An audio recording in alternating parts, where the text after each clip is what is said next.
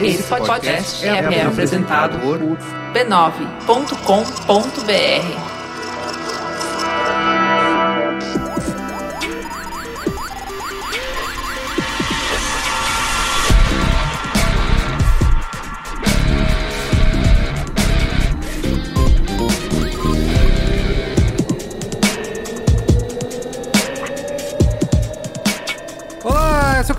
esse é o Braincast número 192. Estou aqui hoje com ele, Luiz Assuda. No programa de hoje, eu vou contar a história do traficante que vendia cocaína na porta da delegacia.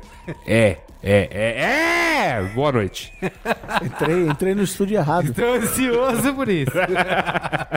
e ele de volta, como vocês já viram aqui, Cristiano Dias, depois de uma rodada pela América. Exatamente, uma turnê mundial. Isso. Boa noite, internet, boa noite, Brasil. Você acha que é barato manter o Cristiano Dias aqui? Tá achando? Tem... Tem a turnê mundial. E hoje nós vamos falar de quê? Hoje nós vamos falar aqui da arte do feedback. Achei que era Bolovo, estamos sendo justos com ele? Pode Cara, ser. eu sou, eu sou sempre muito Pode justo. ser. Eu sou sempre muito justo com o Bolovo. Se quiser mudar Adoro. a pauta. Mudou, mudou. Aqui a gente tava discutindo que o Cris Dias é um cara que manja muito disso. O Guga, que não está aqui Não também. tá aqui também, mas a E gente... a Suda que tá aqui, tá, hoje é só papagaio de pirata. O Yasuda falou que te deve- não deveria chamar de feedback. É, o retorno. Ah, o Arte português para executivos. Foi lá pegar a imagem. E era a primeira imagem que tava lá, assim. Tipo, não precisei nem Era caçá-la. do feedback, né? Era do Mas assim, a gente feedback. vai falar da importância, né? Do feedback, de Entendi. poder. Quais são as ferramentas que as grandes empresas estão usando hoje? As grandes É uma empresas. dádiva. As Uma dádiva. pequenas empresas. Como fazer melhores práticas. Entendi. Tá bom? Tá ótimo. Então Tá vamos dizendo, pro comentário, os comentários? vamos, Vamos lá. Tem que ir. Comentando os comentários.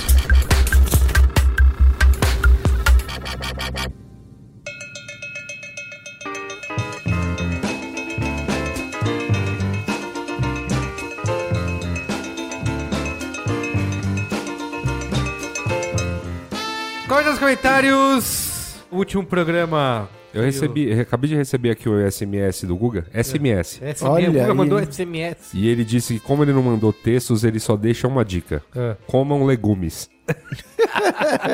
É, é fato ou é boato isso aí? É boato. Tem- Ah, tá bom. Ah, eu ia falar que Não, tinha quer dizer, relação ao bom, fato pessoa, invejosos dirão que é boato. Tá bom. dizer que teria ligação ali não estar no programa e agora estar arrependido de não ter comido legumes. E por isso, Pode lá, ser. tá pode bom. ser, pode Deixa a ser. imaginação rolar aí.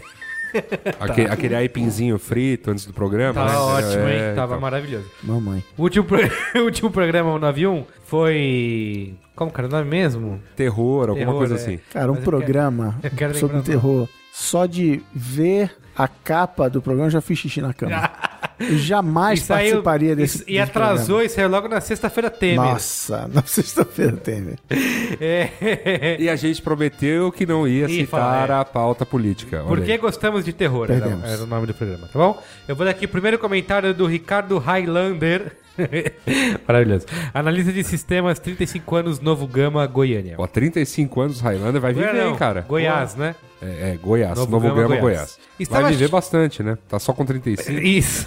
E pra sempre. Ai, quer cantar a música lá do. Você que... Wants to live forever. Alguém precisava, alguém precisava mandar essa. Está- aliás, acho que tem que fazer um dia um Braincast só karaokê aqui, porque fez muito sucesso, Sucesso. viu? Pô, olha aí, Aparentemente, fez. aparentemente Aí, a fez. pauta, quando não tiver a pauta, entra É isso, o nisso. aí. karaokê do. A gente pode fazer um campeonato aqui de karaokê e o- e a audiência vai decidir quem vai ser o A gente ganhador. pode fazer melhor, um campeonato de dublagem, porque a gente só dá play e vai pro bar beber. Mas aí, mas, Deixa mas aí não pode ser um podcast, tem que ser um Facebook Live. Facebook Tá bom, Live. faz o lip sync. Agora me dá os 50 aí. É, te dou uns créditos. Me dá os cinquentinha aí que a gente prometeu aqui, Cris. Valeu. Da- Aliás, cadê o live do Facebook hoje aqui? Mesmo tendo um agente do Facebook aqui infiltrado, Você acha- não tá, tá achando que é o Corinthians? não tá rolando. Ó, vamos lá, o comentário do Ricardo Highlander, tá bom? Estava chovendo há algum tempo, torrencialmente, no conforto de um grande sofá, com um edredom e Wi-Fi abundante.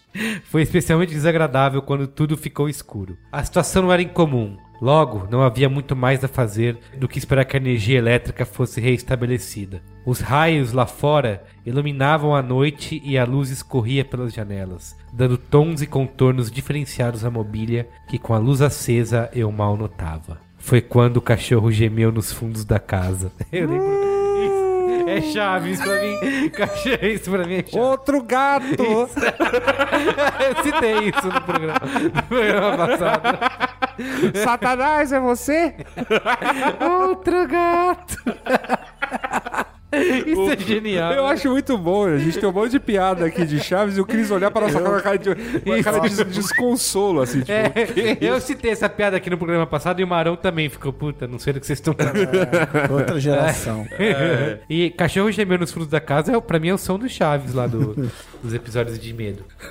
Fui verificar. A ampla área de serviço, a luz da lanterna, assumia um aspecto assustador, com cantos escuros, frestas e sombras. Muitas sombras. Ao meu ver, o cachorro intensificou seu sôfrego ganido.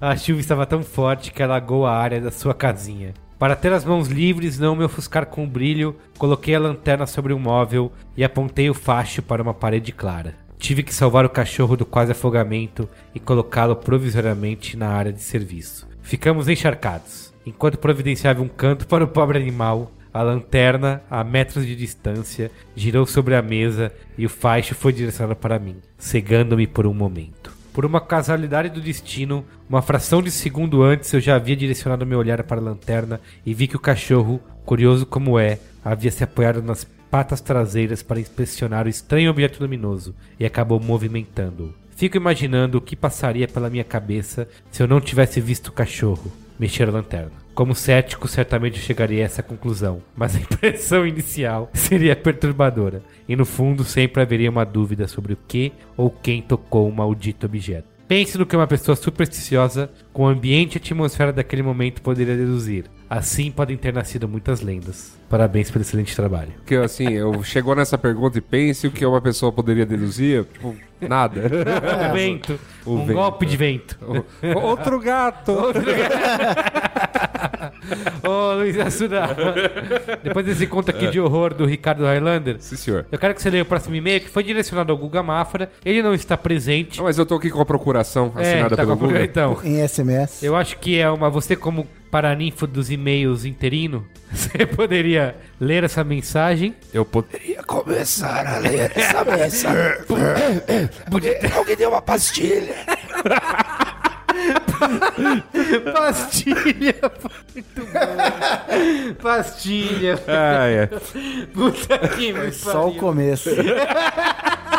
Porque, tipo, o diabo age certo por linhas tortas. É isso que eu pensei na hora. Era a única explicação. O, o Mephisto se- compareceu ali. E aquela musiquinha tenebrosa na edição, cara. Ai, que ai, coisa ai. maravilhosa. Desculpa, ô, parou, parou. A gente falar. prometeu É que não ia isso. falar disso. Não quero tá falar bom. desse tema. É, Tá. Mas a pergunta é direcionada principalmente ao Guga, mas acho que a gente é capaz de responder aqui o, Vamos, vamos ver? a dúvida do nosso Vamos ouvinte. ver? Vamos, vamos tentar. Caro Guga Mafra, que não está entre nós. O resultado desse e-mail pode significar um patrono a mais no Patreon do B9. Olha, Ó, E vou explicar por quê. Não perca o final desse e-mail. Não perderemos. tá bom. pam, pam, pam. Não tem opção. Lá. A verdade é que preciso de uma ajuda, uma dica, uma luz. Sou um cara técnico, ex-rapaz de TI e caindo cada vez mais na área comercial. E tenho uma missão: conseguir fechar contatos em agências de marketing para apresentar os serviços da minha empresa. Falo o, o wca-ec.com.br. Ele não falou que era anônimo nem nada. Bom, então. tudo bem. Eu só. ó, meu caro, já fica a primeira dica: trocar esse domínio. Mas, porra, né? Tem um hífen no domínio. isso, fudeu. Tá, beleza. Sei por alguns episódios do Braincast que uma das partes do seu dia a dia é apresentar mídias para agências também. Isso, do Guga. Do Google, no caso. Meu pedido é: como fazer isso se não tenho nenhum amigo barra contato com o pessoal dessas agências? Tenho uma lista aqui com 200 agências e, sinceramente, acho que ligar uma a uma para descobrir quem é o executivo de atendimento para tentar uma abordagem será uma perda de tempo. Me dá uma dica, por favor. Não quero ser o chatão do telemarketing B2B. PS. E como agradecimento por sua atenção e dicas, eu viro um patrono do B9 nos próximos meses. Olha aí. Lógico que isso é um valor simbólico e não pagaria nunca uma consultoria Mafra, mas é, mais um gesto de gratidão ao meu alcance. Muito obrigado de qualquer já maneira. o aipim frito Sou ali, já tá- fã Já tá de vocês. Abraço. É, o aipim fritinho tá bom. Eu respondo. Responde, por favor. Olha Você aí. Eu tô, eu tô com, eu tô com a com a procuração. Tô com a procuração. Meu caro Felipe Antunes, eu não sei se o Guga Mafra lhe falaria com estas exatas palavras que eu vou te falar, mas a fode verdade é que se fode aí.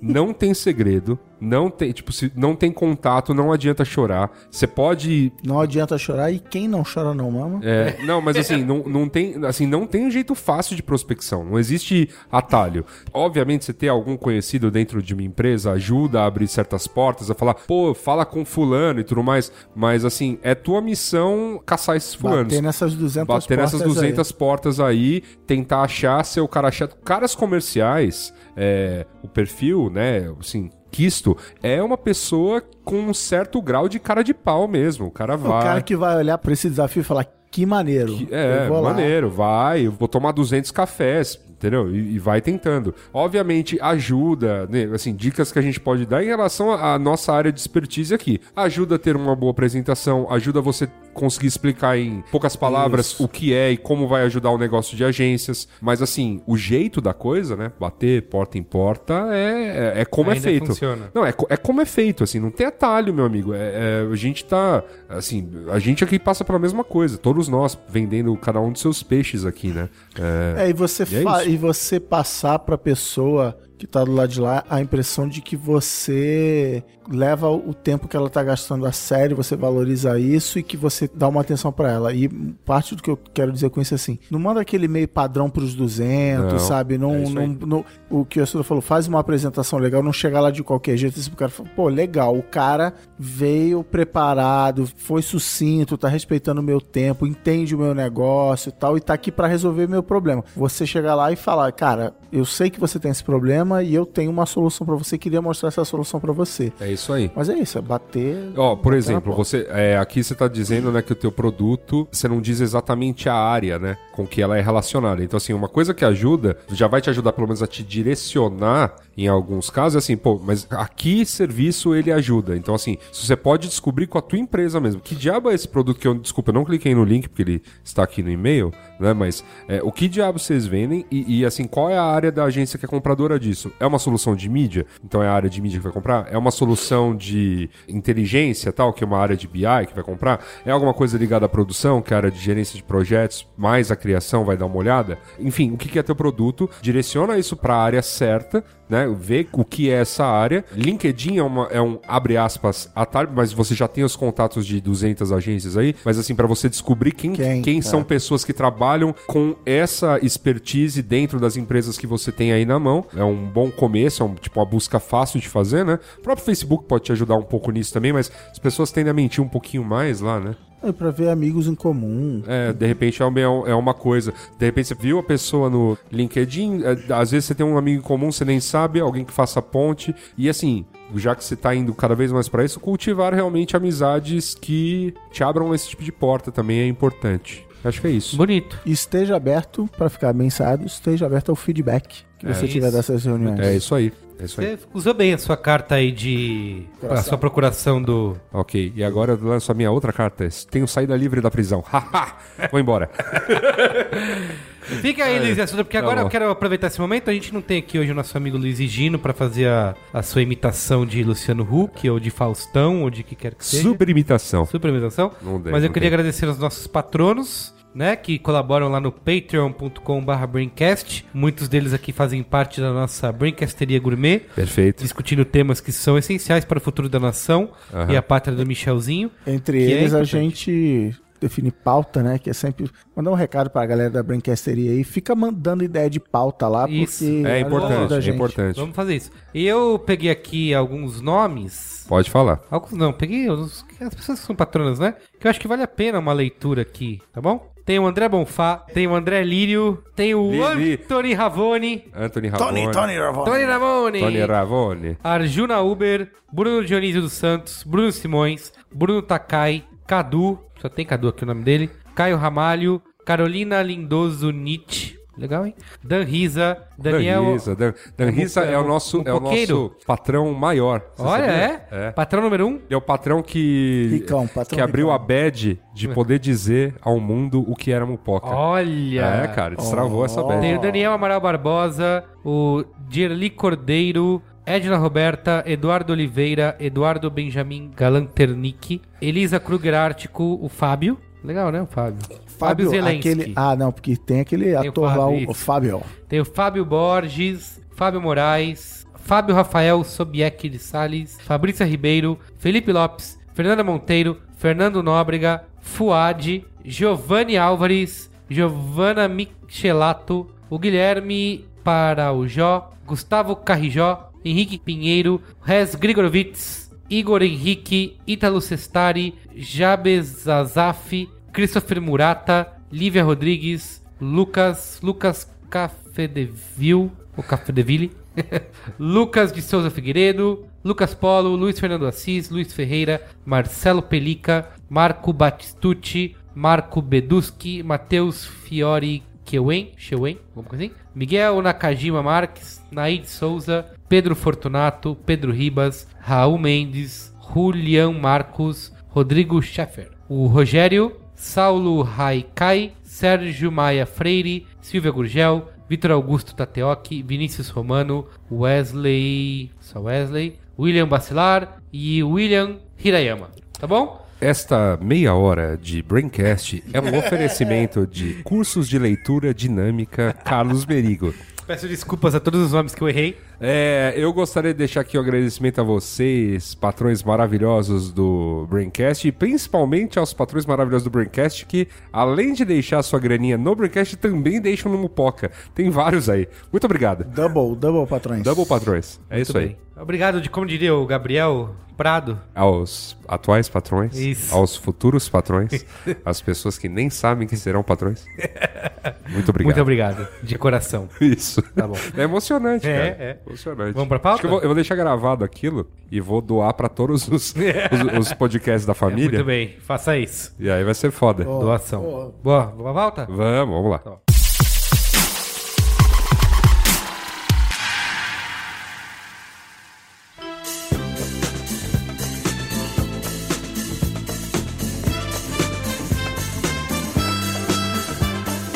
Arte do retorno. Isso. Como que a gente vai traduzir feedback? Se você não quer usar o termo em inglês. Não, eu não, eu não falei nada. Eu só, eu só fiz aquela famosa piada fazendo referência, porque aqui é sempre hipertexto, Sim. fazendo referência ao nosso programa. Vamos falar Vamos português? falar português, exato. É, lembrando desse programa que justamente eu queria saber que termo nós usaríamos. É, é porque apenas, apenas retorno é um pouco É, a arte amplo. do retorno. A gente não tem uma palavra tão Retorno. específica Não temos. quanto feedback, mas retorno dentro do contexto da frase Hum. funciona.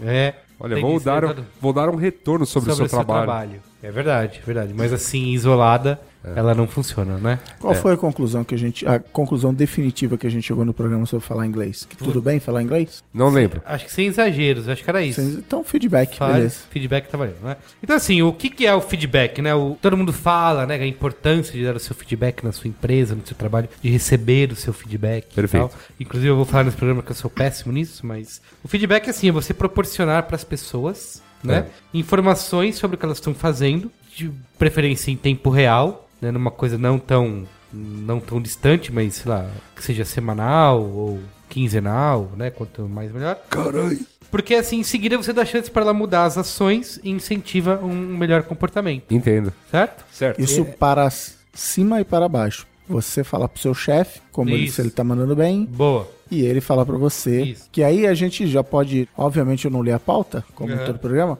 É livre, é livre. mas assim, tem empresas que formalizam esse tipo de coisa, que tem processos de avaliação Opa. de performance, e como parte desse processo pedem esse feedback constante ou não, cada um faz do seu jeito. Então tem empresa que só tem feedback de cima para baixo, eu não tenho direito a dizer pro meu chefe o que, que eu acho dele, é o Sim. chefe dele que vai avaliar isso.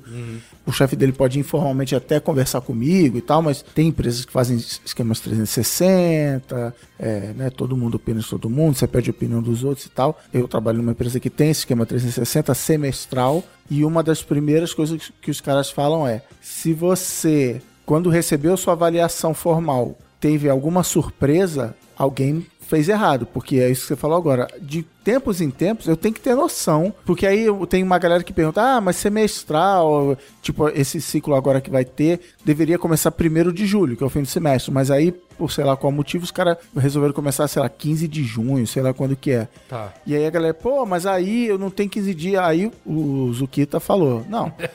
Se você, esses 15 dias vai fazer diferença, tem alguma coisa errada. Você e seu chefe tem que sentar E ter uma e tem que mais- ter. Então eu, eu, por mera casa, eu tive essa reunião ontem com o meu chefe. E aí, como é que tá? Vamos ver, que daí pra frente, etc. Por uma parada oficial. Mas dentre cartazes motivacionais que várias empresas têm, talvez seja o título de um livro é, falando em inglês, Feedback is a Gift. Feedback é um, é um dom, um presente que você tá dando pra pessoa. Isso vale até pra, não é o tema desse programa, até pra empresa, é que a gente fala, ah, alguém botou um comentário negativo na página da minha empresa. Cara, que bom, porque ele tá Vai te fazendo um favor de chegar lá e dizer o que tá errado. Sim. Se não for o Lulinha é o dono do não É sei a o sua empresa, é. É. Fora isso, Ah, assim, a pessoa é. está se dando ao trabalho. Então, é, é saber aproveitar isso. Tá. Uma das coisas que, assim, que trouxe esse assunto está sendo bem discutido atualmente é porque tem uma das ferramentas que chama Know Your Company, que ela está sendo usada por muitas empresas aí, tipo Airbnb, Kickstarter, Uber, sei lá mais quem, que é para tentar otimizar o lance do feedback. Internamente, né? Um uso Internamente. Isso, uso interno. Então, tem várias dessas empresas usando, e o que eles defendem é o seguinte: é, eles lançam enquetes três vezes por semana. Né? E essas enquetes, essas perguntas podem envolver desde coisas eh, genéricas sobre o ambiente de trabalho, sua relação com as pessoas, até questões mais específicas sobre, por exemplo, se tem alguém na empresa com quem você gostaria de aprender, se tem algo que você anda falando muito, mas até hoje não fez nada, e tem até as perguntas que eles chamam de quebra-gelo, assim, ah, sei lá, qual a coisa mais estranha que você já comeu hoje. Então eles, eles lançam essas enquetes que parecem bem informais durante três vezes por semana. E o que eles defendem, que eu acho que é diferente de muita coisa que a gente vê, é que eles são contra isso ser anônimo, né? Porque eles dizem que essas respostas anônimas elas só ajudam a gerar desconfiança. Então as pessoas têm acesso às respostas que você deu, a não ser em casos em que você pode enviar a sua resposta especificamente fechada para o seu chefe, né? Ou para o CEO da empresa. Mas eles defendem isso, essa abertura. É mais transparente? Isso, é ser transparente. Porque É, nós feed- que vivemos a internet, moleque, quando a gente chegou aqui era tudo mato, de tempos em tempos aparece na internet um negócio assim, não, é um site onde você vai entrar anonimamente e vai, tipo... E dá merda. Lá, lá, no- lá nos princípios era assim, ah, inventa, é animal a ideia, assim. Inventamos uma conta de Twitter e aí tá aqui um site, você digita www, sei lá o que, tem uma caixa de texto. O que você digitar nessa caixa de texto vai para esse Twitter. E aí a galera Nossa, aproveita é. pra desabafar. Ah, meu chefe é, é um saco. Ai, minha mãe me odeia. Aí, aí, de repente Aí- começa a sessão de indiretas. Não, é- é- Tem um é- certo fulano. Lembra o Tumblr É. dire- dos diretores de criação? Não, e aí, não, mas aí que tá, e aí não precisa ser indireta, porque é. Como é anônimo, é assim: a fulaninha na minha mão morre fácil.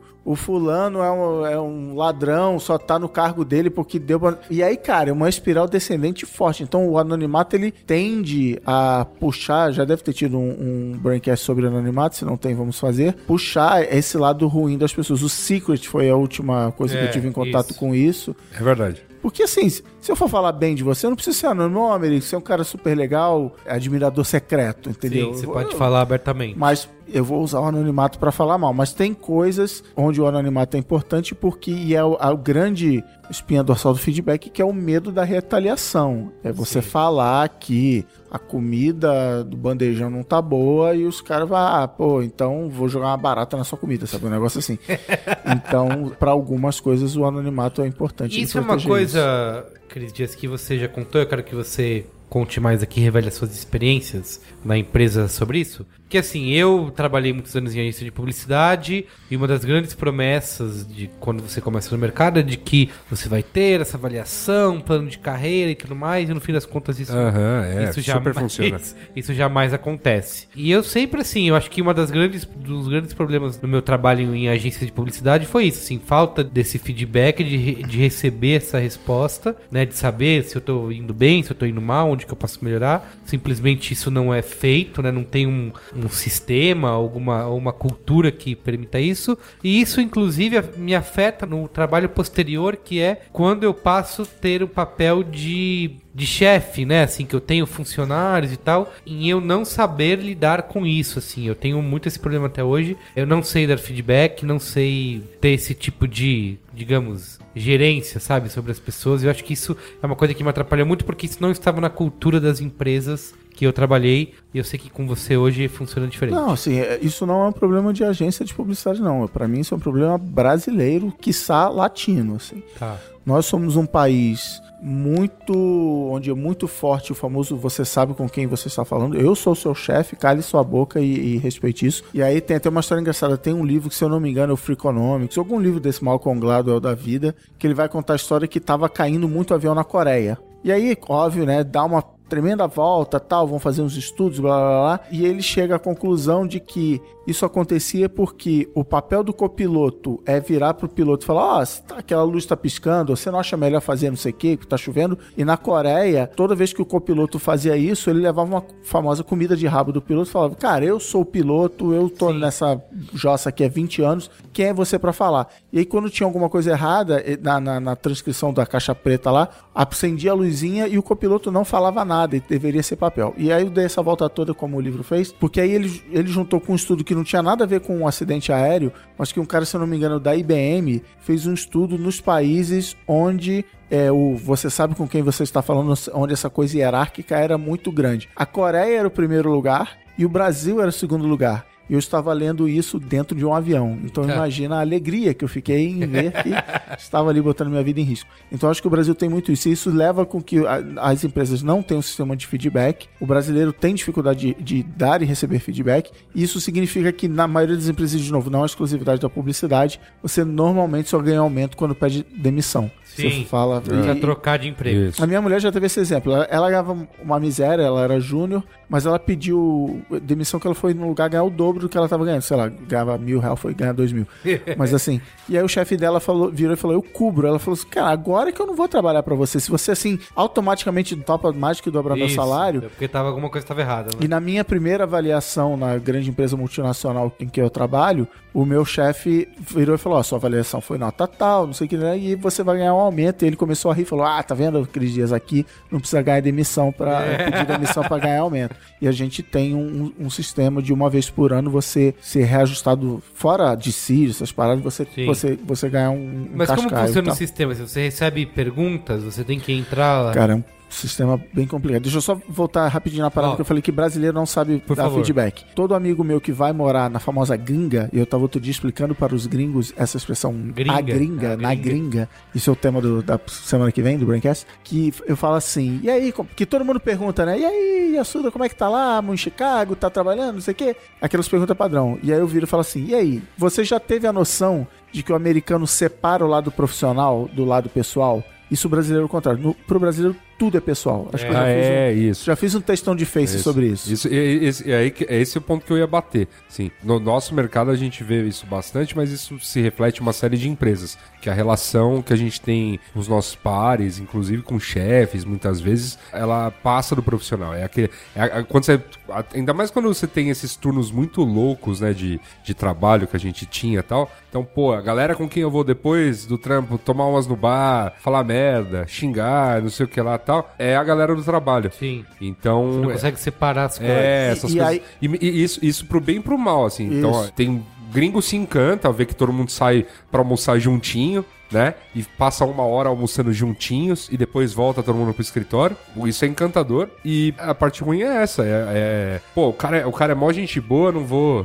Sim, uma crítica levada. Sim, É. Não, e aí eu fiz essa pergunta por uma menina que por acaso foi coincidência da piada, foi trabalhar em Chicago, e eu perguntei isso pra ela e falou: Nossa, é isso! Outro dia uma menina virou pra mim, criticou pra caramba o meu trabalho, que sei lá, o relatório, não sei o que, não tava correto. E eu fiquei revoltada e 15 minutos depois ela passou na minha mesa me chamando pra eu tomar um café. E eu falei, eu sou a vaca, eu não vou tomar café. E, e aí agora você tá me fazendo essa pergunta, eu estou me tocando de que ela sabe separar, assim. Ela olhou meu relatório, achou que o meu relatório não estava bom, me deu feedback de que o meu relatório não estava bom. E a vida continua. A vida continua. Continuamos tomando café e ela Sim. me acha divertida e tal. E uma coisa é uma coisa. E aí tivemos um caso com um site aí, ano passado, que se envolveu numa polêmica, não vou falar o nome, começa com B e termina com 9.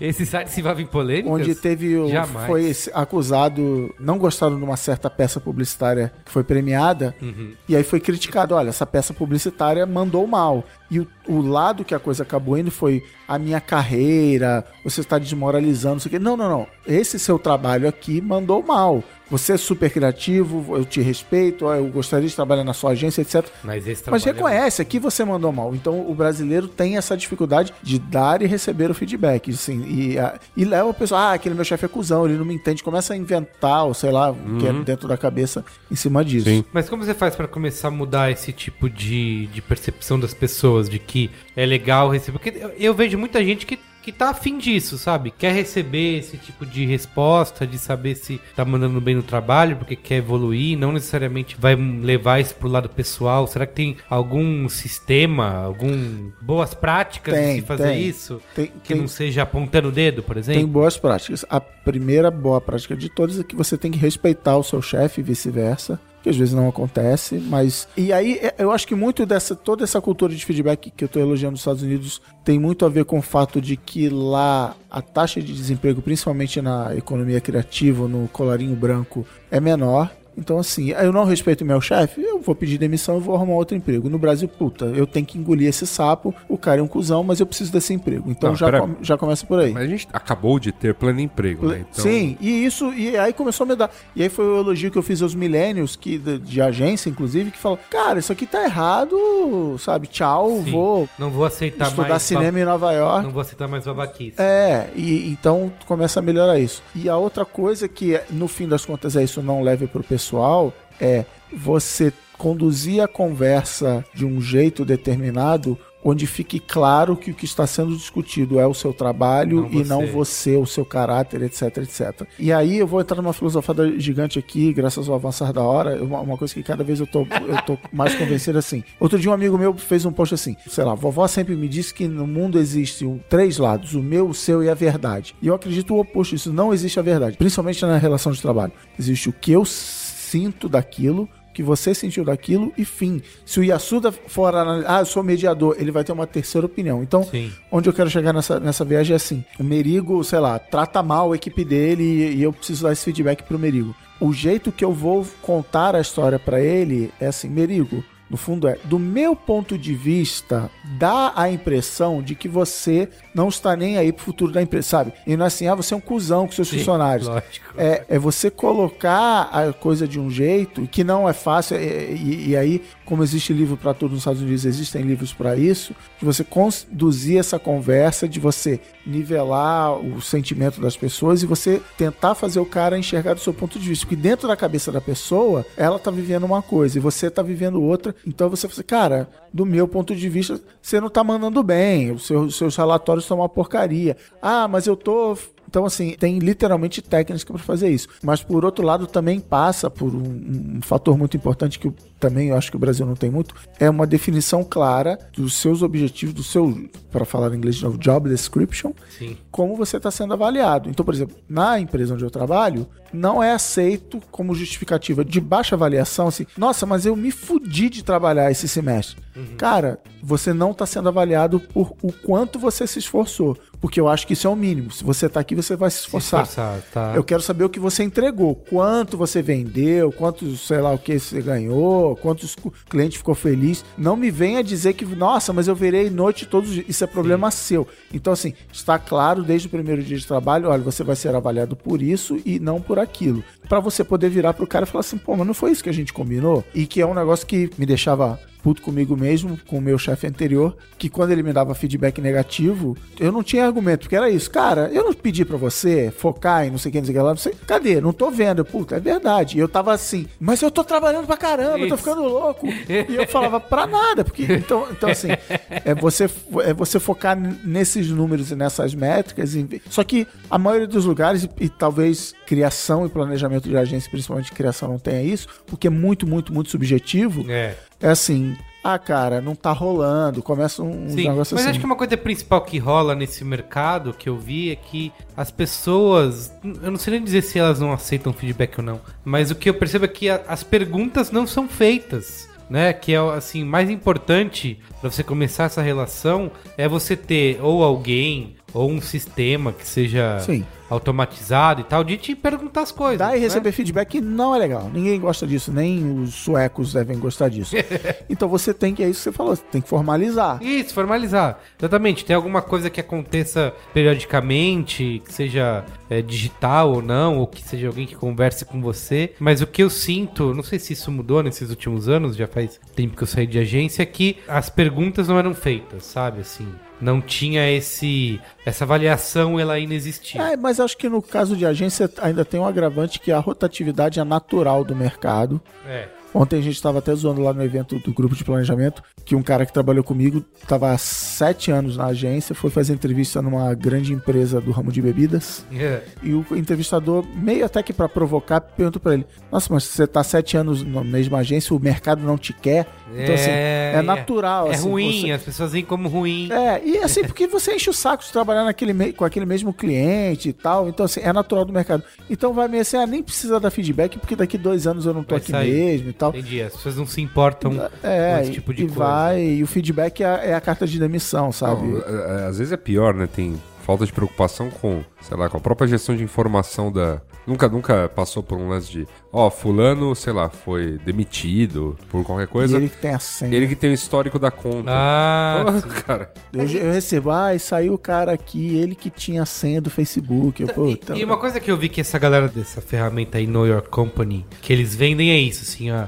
O discurso deles começa com esse tipo de coisa. Você já pensou, por exemplo, que de repente chega um funcionário seu que tava super bem, super satisfeito e tal, e pede demissão e vai embora, e você foi, parece que você foi o último cara a saber. Sim. Você não viu isso chegando, sabe? Você não tem ideia do que de verdade está acontecendo na empresa, do que, que as pessoas pensam sobre o trabalho. E é isso, assim, não, não seja o último a saber, né? E assim, nenhum sistema é perfeito. Eu, eu ouvi de um gerente lá da firma outro dia que uma das coisas que você me perguntou como é que é o, o sistema no Facebook de avaliação. Tem um monte de coisa. Tem esse sistema semestral que acontece li- literalmente no fim de cada semestre. E no meio do semestre a gente responde literalmente 38 perguntas, se eu não me engano. Nesse nível, vai de quanto tempo você pretende trabalhar aqui? Você trabalharia com seu chefe em outro emprego? Você, sei lá, você é orgulhoso do seu trabalho? Tem Tá. um monte de pergunta. E aí o, o gerente recebe o relatório da equipe dele falando, ó, na pergunta quanto tempo você pretende ficar na empresa, o seu resultado piorou 10% em relação ao ciclo anterior. Mas na pergunta, sei lá, você acha que tem o equipamento necessário para trabalhar, você melhora 10%. E aí esse amigo meu virou e falou assim: caramba, é, eu fiquei surpreso com o resultado. Eu achei que eu estava mandando muito bem nas perguntas tal, tal e tal, e veio o meu resultado. E, e ele é um cara que eu sei que tá sempre conversando com as pessoas, tá querendo estar interessado, até porque eles. Né, ele sabe que ele vai ser avaliado, então ele precisa. Ele é cobrado pelo chefe dele disso e ele foi pego de surpresa. Então, sinal de que também não basta existir um sistema Sim, formal para que coisa é mais complexa, funcione, né, né? que- Porque tem isso, porque no fim do dia, caramba, eu vou falar que eu não trabalharei com meu chefe nem fudendo, porque é aqueles, né, discordo totalmente. contra- E aí ele vai puxar o relatório e falar: Caraca, ninguém trabalharia comigo. ah, que-" Então tem um melinde, você tem um medo da represália no fim das contas. Sim. E esse, por exemplo, é anônimo, é totalmente anônimo. Ah, então o Facebook acredita. Nesse- é necessário ser anônimo por causa do que eu falei, para proteger a pessoa da represália. De eu, virar, de eu poder abertamente virar e falar assim: Sim, poder reclamar do o chefe. meu chefe é um, é um cuzão, sei lá, eu É. não vou lembrar a pergunta especificamente, mas sa- sabe assim, você respeita seu chefe? Eu poder virar e falar não e não pegar pra mim, entendeu? Eu acho que azul que tem os prós e contras das coisas, né? Esses caras defendem esse tipo de, ah, de que o anônimo é ruim porque as cria essa desconfiança, né? Tipo, ah, será que o cara tá falando mal, tá conspirando contra mim? Mas ao mesmo tempo, pode- a sua opinião pode ser completamente não honesta, né? Pode ser, ser desonesta porque Sim, você ou sei lá, no dia você, você tava feliz ou triste. Isso. Mas só pra completar o que você perguntou do anonimato, na avaliação individual, e aí também é, você me perguntou como funciona. Então, no fim do semestre, eu descrevo como foi o meu semestre, eu avalio o meu chefe e eu peço para pessoas da minha escolha me avaliarem, dizerem como eu gerei impacto para a empresa. Então, ah, trabalhei com aquele cara ali, vou pedir para ele e tal, e obviamente pessoas me pedem. Então, é, você tem um prazo lá, então, sei lá, a cada ciclo eu tenho que escrever 10 avaliações. A minha, do meu chefe, de mais oito pessoas, sei lá. Depende. E aí tem todo um sistema onde aí meu chefe vai pegar a minha avaliação, autoavaliação dos caras e vai, sei o que, nivelar Ah, com você a falou equipe. disso, que você se autoavalia, né? É, eu, eu- e aí você estabelece metas para o próximo ciclo. Fala, ah, não, no próximo semestre eu quero dobrar as vendas, não sei o que, não sei o que lá. né? Então, assim, e aí é um processo que dura entre o início de ab- abril. A partir de hoje você pode escrever, entrar aqui no www, escrever, e você receber o resultado demora tipo dois meses. Porque é um, é um sistema preocupado em ser justo, etc, etc. E aí o que, que acontece? Se o Yasuda pede para eu avaliar ele, eu escolho se ele vai ler o que eu escrevi ou não mas é encorajado que você abra esse feedback. É, inclusive pro meu chefe. Meu chefe, eu posso dizer, eu não quero que meu chefe leia o que eu escrevi. Mas o cara fala, cara, abre, porque o seu chefe precisa saber, e o seu colega precisa saber e tal. E é engraçado, assim, teve um semestre onde uma colega pediu avaliação, e eu fui razoavelmente duro com ela, falei assim, ó, ela mandou mal aqui, porque ela tem que entender que o papel dela é esse, não aquele. E ela veio me agradecer depois, porque feedback is a gift. Eu podia Sim. não ter falado nada, É. porque eu falei do problema e eu dei a solução. Olha, ela tá se confundindo, ela acha que o papel dela é né? e ela deveria estar fazendo ser mais não sei o que lá. E ela, e a minha super amiga hoje, ela veio agradecer. Não colocou nada no seu disso. café, né? Não colocou nada É. no meu café, nem mais barata e tal. Por, Ok. por causa disso, porque feedback. Isso eu podia ter marcado lá, puta, eu vou detonar a garota, eu vou. Ela não vai ver. Sim. Mas, e cara, e aí ela já foi promovida de lá. Não, não por causa do meu feedback, mas assim, ela evoluiu dentro da Evoluiu, empresa e né? cresceu. Que deveria ser uma coisa natural, mas que eu acho que é isso. Como que você lida com a pessoa que. Com essa cultura que a gente tem de não quer receber, sabe? De não quer ouvir. Que eu acho que é o mais Eu difícil. odeio receber feedback. Odeio. Eu- Eu só tenho uma coisa que eu odeio mais que receber feedback. É. Os minutos que antecedem o momento onde eu vou receber o feedback. Mas o Merigo quer receber, cara. Então passe- passemos, Então, a, Merigo. passemos a avaliar aqui publicamente. Ah, é, vai ser. É, vamos lá. eu vou ser-. O escrutínio vai O ser. escrutínio vai ser público. Não, e tem um negócio que eu acho que eu já contei aqui também, que aparentemente está no livro da Sheryl Sandberg, que eu deveria ter lido e não li. Que é negócio que ela chama de. Juliana leu. de então, alô, Juliana, Isso. respondi. Que é Hard Conversations, né, conversas duras. E que no Ed Catmull, no livro do Ed Catmull, ele, ele chama de candura radical. Né? Que é você virar pra pessoa e vai meio até contradizendo o que eu tô falando do, do pessoal e, e profissional assim. Merigo, precisamos ter uma conversa séria. Então, regra número um: diga, isso é uma conversa séria, tá? Essa é uma DR. Sim. Merigo, te- temos que ter uma DR. Segunda coisa, que entre um casal é simplesmente vamos, precisamos conversar. é, temos que conversar. Se tiver Nossa, eu essa- odeio. Eu, vi, eu odeio ouvir do meu chefe assim, não vai embora sem falar comigo. Nossa! E, e a segunda regra é, é pessoal. Tá? Não tem, ah, não leva pro lado. Não, não. Se eu cheguei a esse ponto, é porque É é, pessoal. pessoal. E a terceira regra é: eu não espero, nesse momento, durante essa conversa, eu só espero que você escute o que eu tenho a dizer. Não quero plano de ação, não quero que você se justifique. Se você ficar calado a reunião inteira e ouvir e aí, semana que vem a gente conversa e tal, beleza. Mas é por uma coisa que é uma cobrança assim, cara, se você não tiver essas conversas, ao longo do tempo o castelinho de cartas lógico, é, né? é ruim. E eu já tive duas conversas dessa, uma foi incrível, teve resultados maravilhosos. A outra, a pessoa ficou tipo um ano sem falar comigo. e, e uma terceira que eu não tive, eu recebi um feedback do meu chefe de que eu deveria ter tido essa conversa e, e não tive. tá. Então, assim, é, é uma ferramenta que, quando você sabe usar, ela é bem poderosa. Luiz Assuda, você como empresário, Eu. Né, um cara que domina e tem grandes empresas, investimentos e. Nossa, aham, é assim mesmo. Funciona o Império. milhões. Isso, você precisa lidar no seu dia a dia com, Feedback. com pessoas, né, com Eu, funcionários, eu com acho que o nosso, eu acho que o nosso caso é um pouquinho mais complicado, né? Hum. Porque a gente acumula a função de RH, dono, chefe direto, Verdade. chefe indireto. Isso. que mais? Você não tem ninguém pra botar a culpa.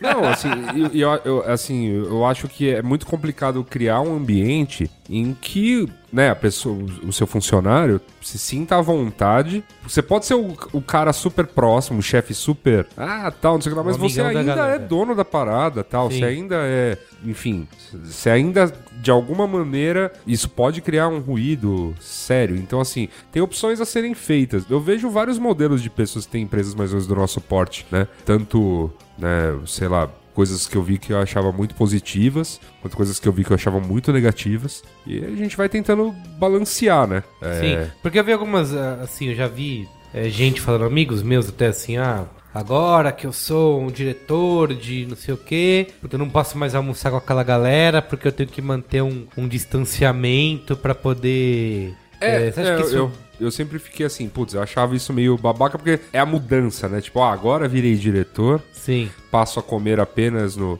naquele restaurante da Rua Mauri. sim, não posso mais me. É, não, não vou mais no quilão. É, eu achava isso bem escroto. Agora, mas ao mesmo tempo, sei lá, entendo o que acontece na cabeça da pessoa na primeira vez que, sabe, eu tive é, subordinados na empresa, assim, que eu falo, putz. Sabe, cria um ambiente em que, pô, não, vamos Eu sou amigão da galera. sou amigão da galera, cria um certo distanciamento, que assim, também não significa ser um cara escroto, tipo, não, com você eu não vou, não sei o que fazer. Não, às vezes chamar assim, falar, olha, mas assim, deixar a pessoa à vontade pra que ela estabeleça, sei lá, a rotina dela. Se a rotina dela for, meu, todo dia ela tá almoçando na, na empresa, então, tá, então vamos, tudo mais. O que eu acabei percebendo, né, no caso da, da empresa, até porque, vamos dizer assim, tem mais estagiários, então o horário de estágio eu respeito.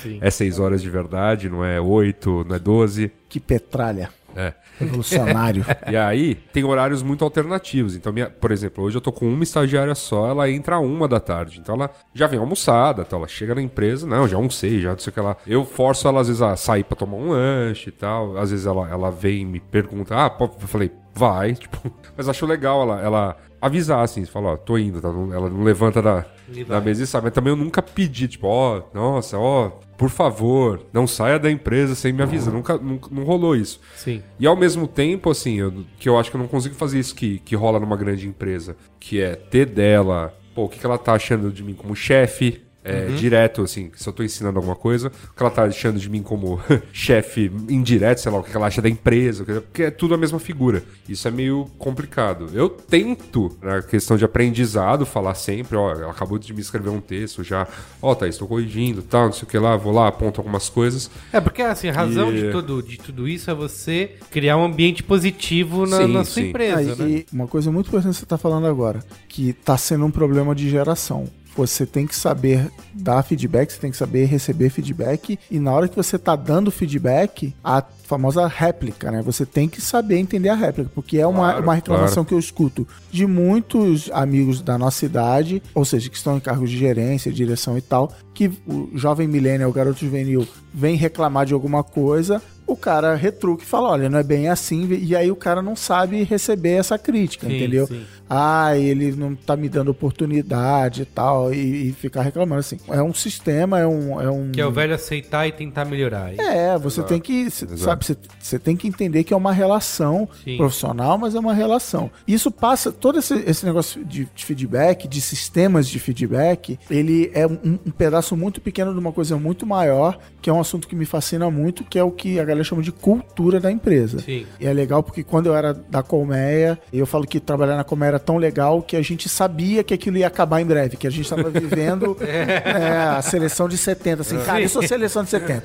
Não vai ter outra. E eu falava pro Passamani, que já participou desse programa, cara, a gente tem que documentar a cultura da Colmeia, porque se chega um cara novo, a gente apresentar para ele e tal. E ele falava, não, a cultura é viva, vai mudando, cada pessoa que entra muda a cultura da Colmeia, até pelo nome Colmeia e tal, beleza Que foi uma profecia que se concretizou a que, sua. que, que concretizou. É. E aí, alguns anos depois, ele virou e falou assim: pô, tô querendo estudar a cultura de empresa, você me dá uma ajuda que eu quero formalizar a cultura da minha nova agência. E eu falei assim: ah, mas você não era o cara que achava? Ele falou: não, mas eu vi que você tem razão, que é preciso uma empresa ter uma, uma cultura base. É Óbvio que cada pessoa muda e tal. Sim. Vai, vai Mas- construindo, mas algum, algum, de alguma maneira. Mas assim, Cris, eu- honestamente, eu conheci, pô, casos de empresas em que o cara tinha um cuidado tão grande, desde o D1 com isso, que ficou imóvel. Sim, se tornou uma. Não, isso, tem Ah. que ter essa, tem Então, que ter assim- essa noção. Inclusive na definição dos pilares da cultura, entender isso. Cara, isso aqui, hoje eu tenho 10 funcionários, um dia eu vou ter 10 mil, isso tem que continuar valendo, ou não, reavaliar e tal. Mas você falou, eu lembrei agora, você falou da história de almoçar com o chefe, de sair e tal. Eu já ouvi histórias. Eu, eu fui um cara que nunca, nunca curti, tipo, almoçar com o meu diretor e tal. Eu até zoava, que eu falava, ah, eu nunca vou longe da minha carreira porque eu sempre almoço com pessoas abaixo de mim e tal. Mas eu também já ouvi caras, literalmente vice-presidente de empresa, falando assim: eu, eu trabalhei dois anos no escritório de não sei onde e nunca me chamaram nem pra tomar um café. E o cara fica isolado, porque, porque, por exemplo, quando eu reparei que eu não almoçava com pessoas acima de mim, era todo mundo no mesmo prédio. Então, assim, o meu chefe almoçava com outros caras do mesmo cargo que ele, e assim sucessivamente. sim. Mas tem empresas que não existem. Hoje eu trabalho numa empresa que é assim. Tem um monte de cara lá no escritório que ele é, é só ele, a equipe, porque o outro é em, tá em Dublin, o outro tá no Japão, o outro tá não sei onde. Então, assim, e aí talvez a dica seja: chame seu chefe, chame o VP pra almoçar, pra tomar um café e tal. Não precisa pagar a conta do cara aí, Sim. né? Mas assim, o cara, 99% das vezes. Você, se você saca aí que o cara é um cuzão, beleza, o cara é um cuzão, mas assim, tem pessoas que, principalmente no, no Brasil, né, levam refeição muito a sério. Então, assim, que legal, sentei pra almoçar. Leva uma refeição Não, é- muito é- a eu, acho, eu, eu acho que é algo muito positivo. É que a gente, a, gente que tem empresa muito pequena acaba começando, conseguindo ter isso quando a gente joga essa relação pra outras empresas, né? Tipo, quando a, fa- a fase que eu realmente consegui fazer, sei lá, refeições com galera todo dia foi fase de dividir escritório, né? E aí, porque assim, Pô, sei lá, às vezes você tem funcionário, mas eles têm os horários malucos lá que, como eu disse, sempre respeitei estágio. Isso é. Posso me orgulhar. A empresa pode acabar amanhã, não exigiu hora extra, tipo, maledeta. assim, Não exigiu estagiário. experiência de É três isso que eu ia anos. falar, é. Não exigiu estagiário. Não exigiu experiência de Queremos um três estagiário com experiência de três anos. Não, olha, inclusive eu, com orgulho, tipo, né, todo mundo que contratei, assim, quando era estágio, ainda foi, tipo, o primeiro emprego da pessoa. Sim. Primeira- e é a base estágio, assim. principal de você ter esse tipo de coisa. né? É, tranquilo, sim. De você receber um feedback. Mas você vai em empresa que o, tem refeitório, mas os diretores têm um, um cercadinho. Sim, então, sim. assim, isso é a cultura da empresa. E aí o feedback é, pô, Se tá tem o na cara. cercadinho, tá errado. É, Isso. tá na cara que o, o sistema de feedback dessa empresa, mesmo que exista formalizado, contrata esse site aí que você falou e tal, eu não vou botar no feedback que o diretor é não sei o quê, porque tá Tem um- claro, assim, tem ele um tem um banheiro cercadinho. privativo, ele tem, sabe? Então, por isso que tem um monte de Nossa, empresa é que fala é, Eu quero.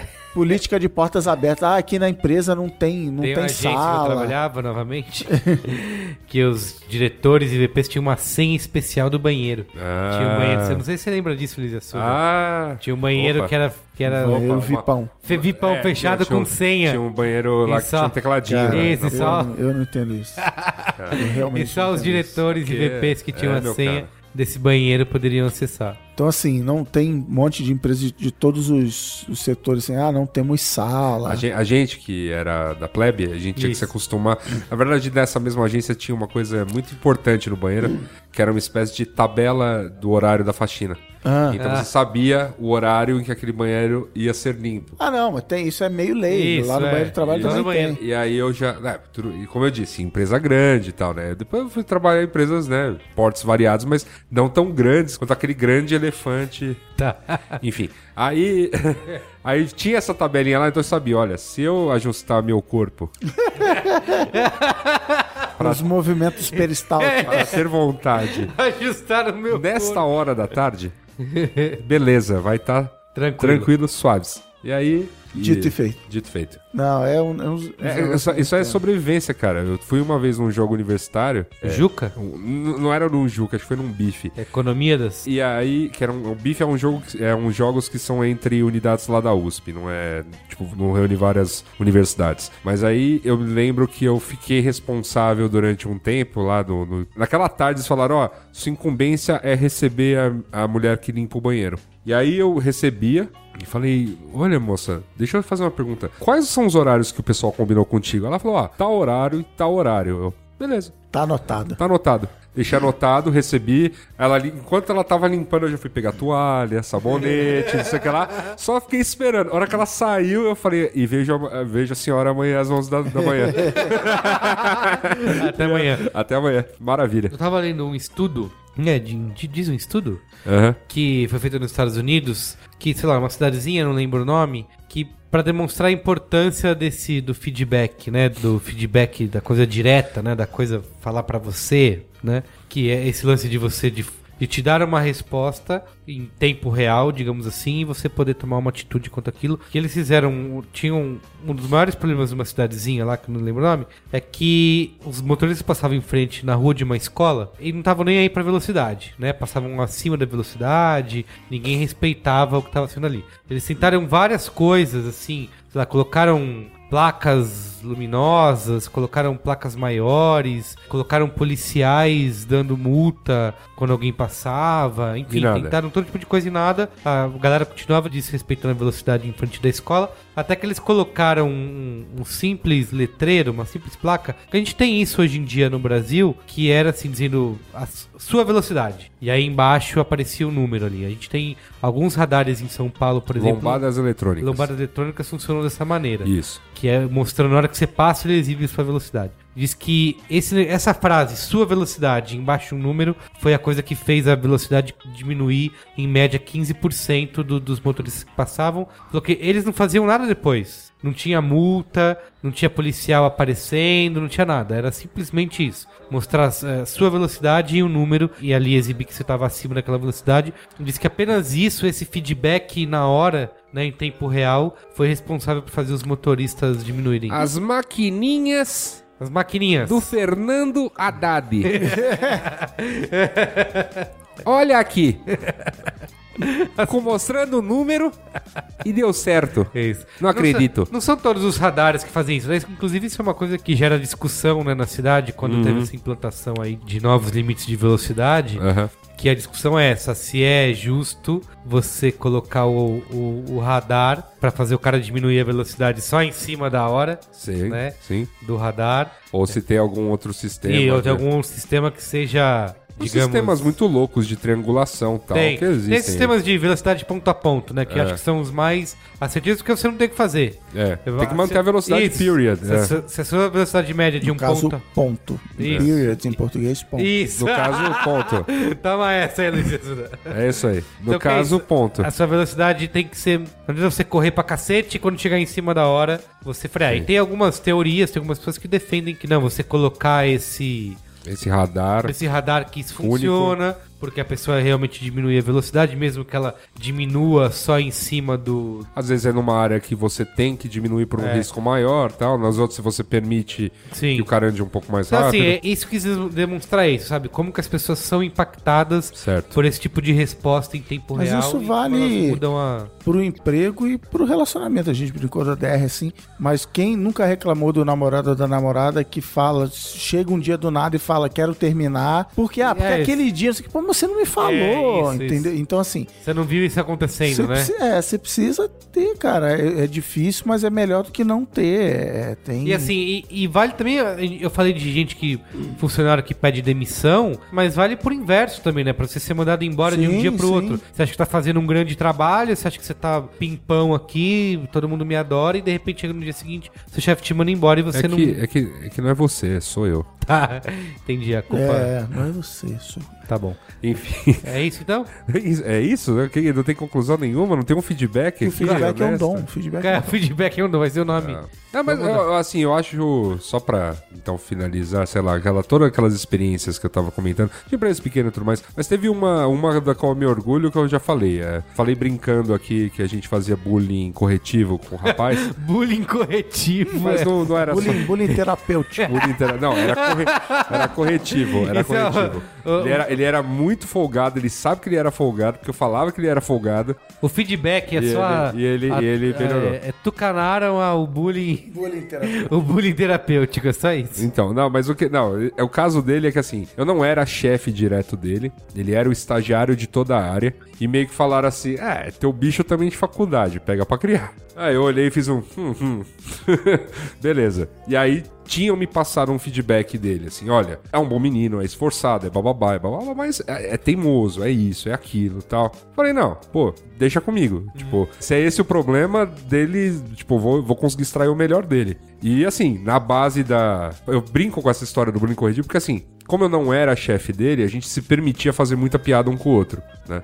Mas eu era muito duro quando era feedback. Falava, ó, senta aqui. E, e aí falava, Senta cara, ó, Não, e isso- tem outra coisa só também. aqui, só Isso- aqui, só aqui, só aqui. Pessoal, cara, eu não tenho obrigação de ficar te dando esse feedback porque eu não sou seu chefe. Sim. Mas, cara, eu tô querendo que você faça isso, isso, isso, isso e vai lá, cara. Vai em frente. Assim, me orgulho que deu certo, porque o menino tá. Tipo, o menino, né? Hoje já mais velho, Um homem mais, formado. já, um- já um rapazola aí. Tá aí, tá trabalhando, continua Você trabalhando. chega pra ele, te peguei no colo Não, quando continua, você era continua, continua trabalhando na área, tá bem e tal, tem a, continua em agência. Um rapazola. Me- tipo, mesmo depois que eu saí de lá, quando eu vi, sei lá, quando ele deu uma balançada, vacilou nos freelas, eu dei um feedback, falei, cara, tu vacilou nisso, tu vacilou naquilo, não sei o que lá. É, Enfim, tá lá. É, é- eu acho que, de alguma maneira, e, e eu até me, cara, preciso me policiar bastante pra passar, assim, é, você precisa criar um ambiente, né, em que você consiga fazer, sei lá, um mínimo disso. Sim. Que, assim, se for, pô, se já for só um, pô, ó, que você já corrigiu aquele trabalho, pode não ser como uma correção de postura da pessoa, mas, pô, corrige, senta lá, o cara, a pessoa escreveu, a pessoa fez lá o layout, a pessoa fez as contas, a planilha, o relatório, etc. Passa um feedback mínimo sobre, pô, é o trabalho que a pessoa fez, mesmo que você tenha que depois sentar e refazer e tudo mais, falar, pô, eu sentei e refiz, mas, ó, eu vou te explicar porque eu refiz isso, isso, isso, isso, isso, isso. É, Isso- eu vou, preciso rever isso na minha isso, vida. isso, E- eu tenho, e- isso eu tenho conseguido passar. E é uma, uma coisa que também, sei lá, aprendi com empresas menores, que as coisas, tipo, acontecem numa velocidade, por vezes, muito frenética, enfim, né? Porque você acaba fazendo, você acaba atuando nas 11, então, sei lá, o job muda muito dia a dia, mas por vezes, sei lá, que nem eu, a gente tá agora numa situação em que eu tenho um cliente, a gente faz mais ou menos a mesma coisa todo dia. Então, pô, também passar um, olha, a perspectiva é que isso tá acontecendo, isso tá acontecendo. Hoje a gente tá com esse job, não sei o que lá, blá, blá. blá. Também dá, tentar dar um, um sinal de futuro, assim, imediato, né? Sem ficar prometendo. Como eu não posso Lógico. prometer, pô, ah, não, pô, vó, você hoje tá estagiária, mas daqui a dois anos nessa grande corporação, pô, desculpa, isso não é uma grande corporação, sabe? E eu, eu sou muito sincero quando eu falo que, olha, minha intenção é se daqui um ano e meio tal, ou dois anos, né, que é o prazo máximo do estágio, eu não puder te contratar, pelo menos você tá pronto pra, Pra, pra vida. pra, tipo, pra pleitear um emprego emprego, não, tipo, não ir pleitear outro estágio, Próximo sabe? estágio. Legal, diga aí. Você falou isso, eu lembrei que outra coisa que eu não sei se é do ser humano ou é bem brasileira, que é fazer a coisa parecer uma brincadeira. Oi, Assuda, ah, já atrasou de novo o relatório, né? Assuda? E aí você não sabe se aquilo é só uma zoeiragem ou se é um feedback. Então, assim, O, o- o mais famoso de agência, se levantar às seis da tarde, "Ê, desmotivou. Tá é, pô, esse. Então, assim, esse se é um eu ficava problema- meio puta, que pariu. se é um problema, oficialize, sabe? Mesmo que seja no café, não precisa ser marcar a sala de reunião, mas assim, cara, deixa eu te dar um toque, deixa eu te dar um feedback, olha o que tá rolando aqui, é, isso. então. não, isso é. Acho que essa separação da coisa, assim, do tipo, vou fazer uma piadinha agora. Você pode ter uma relação que você quiser com as pessoas, né? Enfim, desde que você ache saudável isso. Eu acho um pouco mais saudável, enfim, e não acho que tá certo e tal. Eu mantenho uma certa relação de respeito, mas assim, a gente não faço muita piada com os estagiários, fico mais. A gente ri de coisa, sei lá, juntos, tipo, ah, putz, olha essa notícia aqui, meu Deus, tal. Ainda mais que agora, né, o noticiário tá farto aí de, de coisas pra gente dar risada. assunto. É, não falta assunto. Então, assim, esse tipo de coisa a gente ri e tudo mais, mas assim, não faço piadas, né? Eu, ah, pô, não, ir lá zoar alguma coisa e tudo mais. Pra justamente falar, olha, pô, na hora que se vazar um feedback, qualquer feedback, é. Sim. Não, não é, não é brincadeira. Eu acho que assim, o que o né? aprendizado É. que fica desse programa, pra mim, inclusive, é que assim, além de ferramentas, né? Você não de- quer ouvir seu feedback? É, é isso que eu ia falar, assim, além de ferramentas e tal, é que a gente, como povo, né? Como povo. Como pátria, ordem, progresso, pátria educadora, a gente... Cara, É, pátria do Michelzinho, a gente tem que aprender a dar e receber Olha aí. feedback, né? E outras coisas. E outras né? coisas mais, mas assim, que é Quer isso, rir, assim. tem que fazer rir. Que isso.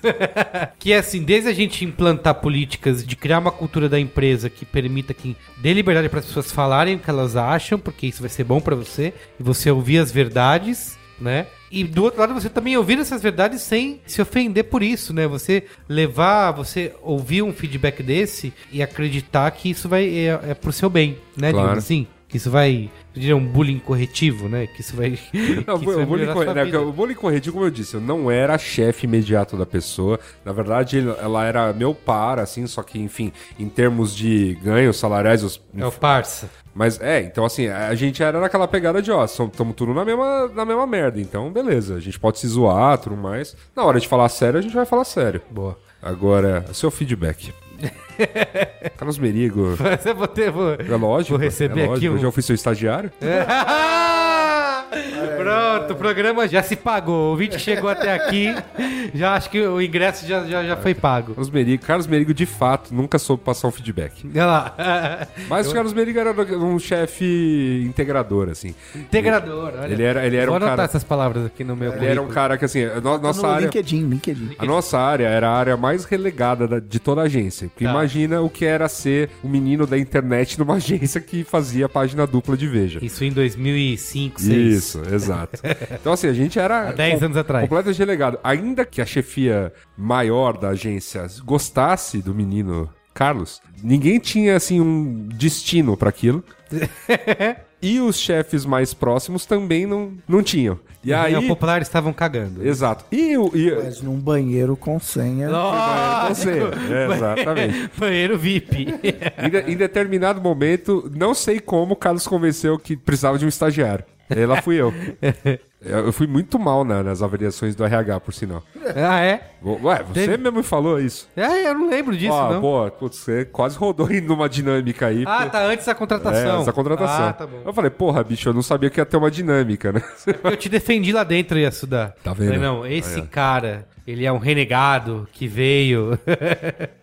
ele que vai salvar a gente do E deu apocalipse no que zumbi. deu, né? Deu no que deu. Isso. Não, mas enfim, durante o tempo lá, de fato, eu, eu rapidamente percebi que assim, a nosso, nosso trabalho não tinha serventia para a agência nenhuma. Tipo, a gente fazia mega dos relatórios e eu vi o nosso mega relatório, sim, power, lindo, tal, que o Merigo passou horas no Photoshop fazendo lá, virar um slide numa apresentação de concorrência. Eu vi isso. E assim, aí eu falei, bom, então tá, primeiro, sei lá. Ele não precisa me falar, mas nosso trabalho aqui não tem serventia nenhuma. Então, o que que a gente faz, né? Aí ele, assim, Faz aí- o campeonato de. então, ainda, ainda, que, ainda que ele Pro não Evolution fosse... Soccer. É, faz então, um, ainda faz que ele campeonato não- de Winning Eleven. Isso. Ainda que ele não fosse o cara, tipo, ele não conseguia explicar pra criação que ele fazia, não conseguia explicar pra planejamento que ele fazia, pra pegar a diretoria. Pô, mas era o cara que eu via que fazia a agenda lá do, Ine- do, do Isso, campeonato de PS, tal, o- a tabela do campeonato. Eu falei, cara, e aí, ele, e, ele- e aí cada reuniãozinha pra gente discutir qualquer merda, ele falava, não, vai também, porque vai tá fulano, porque vai tá ciclano, e é legal que você conhece as pessoas. Então, assim, mesmo que a gente, tipo, a agência não sabendo o que a gente fazia, a agência não sabendo, tipo, como aproveitar, por conta dos Winning Eleven, por conta de umas cervejadas assim, assim, assado, a agência sabia quem a gente era, pelo menos. Olha aí. Então isso, isso é uma coisa positiva dele como chefe. Eu- Apesar de, assim, de nós que conhecemos a ele como amigo mais proximamente, sabermos que, assim, o ele é um Carlos não é... pereba no PES. Carlos não é tão sociável, né, quanto... Imagina. Imagina, que é isso? Isso aí é Quanto- absurdo o que você tá falando. Mas nesse aspecto trabalho, ele se superava nesses aspectos. Olha, viu? Tá vendo? Olha aí. Tá aí um feedback importante pro Como senhor. eu digo, estávamos à frente do nosso tempo. É- Opa! É, sempre essa conclusão. Mas, mas importante, assim, ainda que você não conseguisse passar um feedback, porque não tinha muito o que passar, né? Era tipo, putz, você não tá levando o trabalho a sério. Eu falo, pô, ninguém tá levando, cara. Era meio foda motivar um, um rapaz. né? Mas era legal de ver, pô, pelo menos vamos tentar, vamos enturmar cada reunião, dava pra ver, pô, esse diretor quer ouvir realmente o que a gente tem pra falar Sim. e tudo mais. Então era. é- Era, o- é- era o pássaro exótico ali. A gente- a Traz gente- aí. a gente Traz tem- a gaiola aí que a gente vai mostrar que a gente tem a, isso gente aí. tem- a gente tentou por uns meses, tudo mais. E, Qual a palavra que você usou aí no começo? Que eu quero anotar aqui no meu LinkedIn? Como integrador. Integrador, tá bom. Você, não, foi, Merigo. foi, você foi bastante integrador. Carlos Merigo, É, assim, integrador. eu, acho que, eu acho que tem duas qualidades bem distintas que parecem a mesma. Uma coisa é ser sociável. Eu me considero uma pessoa sociável. Sento em qualquer roda, tal, em, tipo, a- depois de um tempo observando as pessoas, começa a conversar e, e vai. E tem uma pessoa que não faz isso bem, mas com quem ela conhece, ela Ó, pô, deixa eu te apresentar como você fez aqui. Deixa eu te apresentar Cris Dias, deixa eu te apresentar Maron, deixa eu te apresentar Guga, deixa eu te apresentar. E assim, virem-se aí e construam essa amizade, tá ligado? E é, eu acho que é uma qualidade que você tem. É um feedback Como importante. diria um amigo meu, transem. É isso aí. Transem aí. Muito bem, é isso? É isso. É isso. Depois desse feedback ao vivo? Boa. Bom Qual é a boa? feedback. Foi um bom feedback. Vou dar um feedback sobre o seu feedback, foi muito bom. Ó, obrigado, muito obrigado. Muito bem. Vamos lá. Qual é a boa? O feedback. Qual é a boa?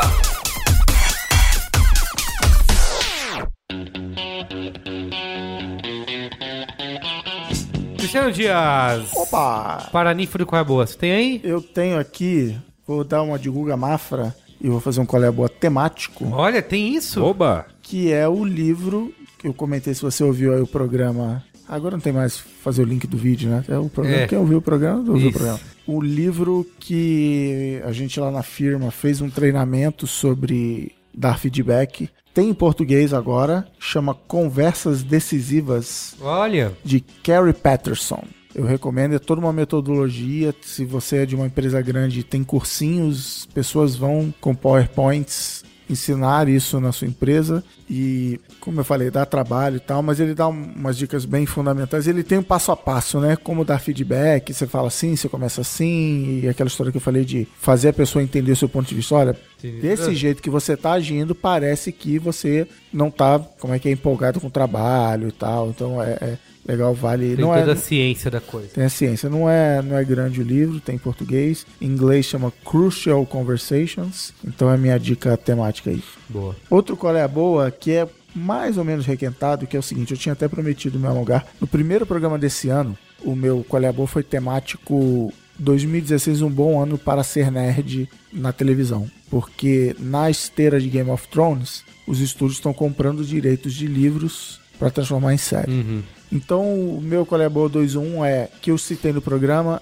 é a série The Magicians, que eu tinha visto só, sei lá, dois episódios. The Magicians é uma série do canal americano Sci-Fi, baseado na série de livros do Lev Grossman, que é ninguém mais ninguém menos que o crítico literário do New York Times, que resolveu escrever livros de ficção. E o primeiro livro já tem em português. Não, o segundo também, olha aí. Os Magos é o Os nome do Magos. primeiro livro e O Rei Mago é o segundo livro. E aí o Sci-Fi fez essa série que, cá entre nós, eu adorei os livros. Se a galera vive me cobrando do próximo O Senhor Penumbra. Isso. As editoras estão empolvorosas. Os Magos, cara, é, é bem legal. Eu já explico qual é a, a temática. Mas a série, ela consegue. Como ela tem mais tempo, ela tá conseguindo detalhar mais os personagens, tá acrescentando coisas na história, mas tá seguindo a linha mestra do, do livro. Eu tô gostando muito da série. A premissa do livro, como é que eu vou explicar? Existe magia no mundo, é sistemática, magia, ah, você levanta, né, faz esse gesto com a mão, não sei o que, não sei o que lá, acontece alguma coisa mágica,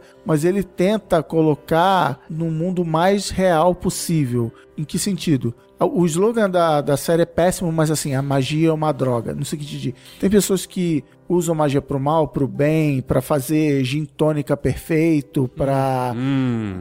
Aí eu, eu já, já É. cativei essa. Isso.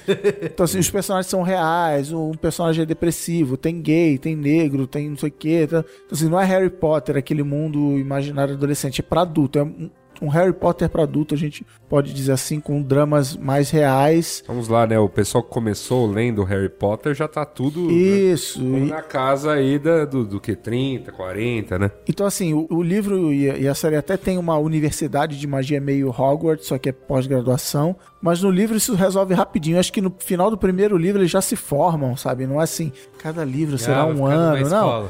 É só assim, ah, tem uma desculpa pro cara aprender, pro cara conhecer outros personagens Sim. e uma conexão legal. A série já trouxe coisas do segundo livro pro primeiro, porque tem um flashback muito legal no segundo livro que ele na série ele resolve. E como é essa nova onda de série de 13 episódios, não tem enrolação. Cada episódio tá fazendo isso, não é o monstro da semana, a doença da semana, o crime da semana. É bem legal, então The Magicians. E eu, eu falei que é uma dica 2 em 1, porque, cara, o sci-fi tá com muita série legal, tá com Isso foi uma surpresa, né? da- vai lá, dá, dá uma olhada. Eles estão refazendo, fazendo uma série baseada no 12 Macacos. Tem umas Sim. séries meio mistério sobrenatural. Dá uma olhada lá que tem o The Expanse, que eu falei também no primeiro programa. Então dá uma olhada no sci-fi lá, entra no site, vê o que, que tem de bom lá, se alguma coisa te interessa. E a terceira e última dica é que saiu há algum tempo, poucas semanas atrás, sei lá, o podcast Nerdist, que é um, um podcast onde eu só escuto episódio específico. Eu olho quem é o entrevistado Sim. e eu falo, não, essa pessoa que eu acho sinistra, eu vou ouvir. E aí o mais recente é com a Jodie Foster. Olha, E, cara, ela fez o, tem o filme novo dela que tá saindo. Isso, aí que aí ela foi lá divulgar o filme e tal, mas ela fala, fala, fica, sei lá, uma hora falando da vida dela. E ela é incrível, eu já, já era fã dela, mas não sabia grandes coisas da vida dela. E só vou dizer o seguinte pra você: quando ela fez Taxi Driver, que ela tinha, sei lá quantos anos, 14. Novinha, é. Ela já tinha feito mais longa-metragem do que o Robert De Niro. Sério? Ela era a experiente da Da, bagaça. da bagaça. E ela falou assim: Eu não tenho lembrança. Eu comecei a atuar com 3 anos de idade. Eu não lembro da minha vida sem atuar. E aí ela gasta um bom tempo da entrevista falando sobre isso, a, visão dela sobre o mundo, carreira e tal. Apenas Jodie Foster. Confira Nerds em inglês, pratique seu inglês. Procura aí. Pô, e- tô doido pra ver esse filme novo aí, que acho que em português é o jogo do dinheiro, alguma coisa assim. Ela fala, ela Money fala que é um filme meio. Ela George fala de filmes pessoais. Ela fala, não, esse Money Monster não é pessoal, é um filme de ação, com grandes estrelas e tal. Mas onde ela conseguiu. É, um ela, ela fala que, como ator, você é só um pedaço de carne na mão do diretor. E agora ela é diretora, ela tá implementando a visão dela das coisas. Entendi. Tem o filme dela lá que é o. Acho que é Beaver, que é com o Mel Gibson, sabe? Nem sei. Que ele fica entra em depressão e tal, e fica com. Tem uma. Um beaver, como que é? É castor? Castor. De pelúcia. Texugo. É, texugo. Tá, muito boa a dica. Boa. Tá, antes do Luiz Assuda aqui dar a sua dica Monstra. Dica monstra, do ano. Dica do ano. Eu vou, quero recomendar aqui um documentário que tá disponível na Netflix, Netflix. que é Requiem for the American Dream. Porra, que nome, hein? Do Noanzeira. Noanzeira. Noanzeira, Noanzeira. Que é com Noam Chomsky, para alguns é um dos intelectuais mais importantes do século, para Pra outros, outros, um esquerdopata. e para outros é só um comunista. É. A Muito- capacidade da galera de bolar nomes legais é, Isso, né? é, esquerda exatamente. caviar, esquerda pata. E assim, o documentário é muito legal, ele foi produzido durante quatro anos, né, conversando com o Noam Chomsky, e ele conta ali basicamente como os sistemas, né, como a gente vive uma democracia de Como o fascismo. sistema é foda? Como o sistema é foda, é isso aí. Não, eu resumo, o, nome, o nome fala bastante É, ele fala sobre de o como a filme.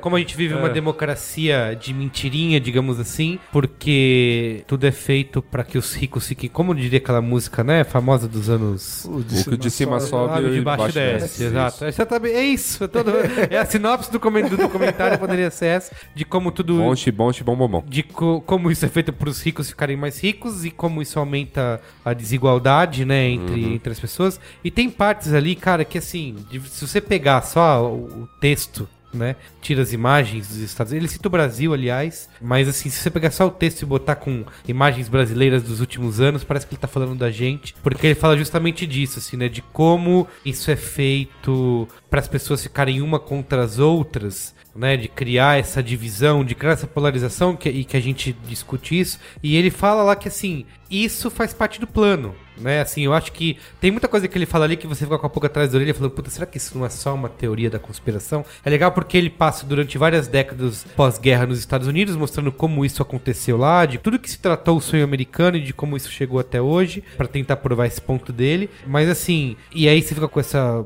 pulga atrás da orelha achando, puta, será que não é uma conspiração? Mas ele fala isso, assim, de como isso que a gente sente, essa polarização, né, entre grupos, faz parte de um plano, faz isso, isso é esperado, né, Pra manter as coisas como elas são. Então você falou isso hoje, Luiz Assuda, que você publicou no, nessa grande rede social azul escura, não a clara, é, falando sobre, por exemplo, o ministro da Saúde, em que ele falou sobre diminuir, né, o SUS e que um dos maiores financiadores da campanha dele é o O maior financiador. maior financiador da campanha dele é o cara de plano de saúde. Saúde. E então ele cita casos assim, Ah, né, de como isso faz Não, é, parte se, de se, se, fosse, se ficasse nisso, mas assim, no caso da nossa, da nossa democracia, de, da- dos Estados Unidos também. também, é. Fortemente. Ele fala, assim. sei lá, por exemplo, de bancos. Ele É. falou que bancos não Por isso você anda deprimido.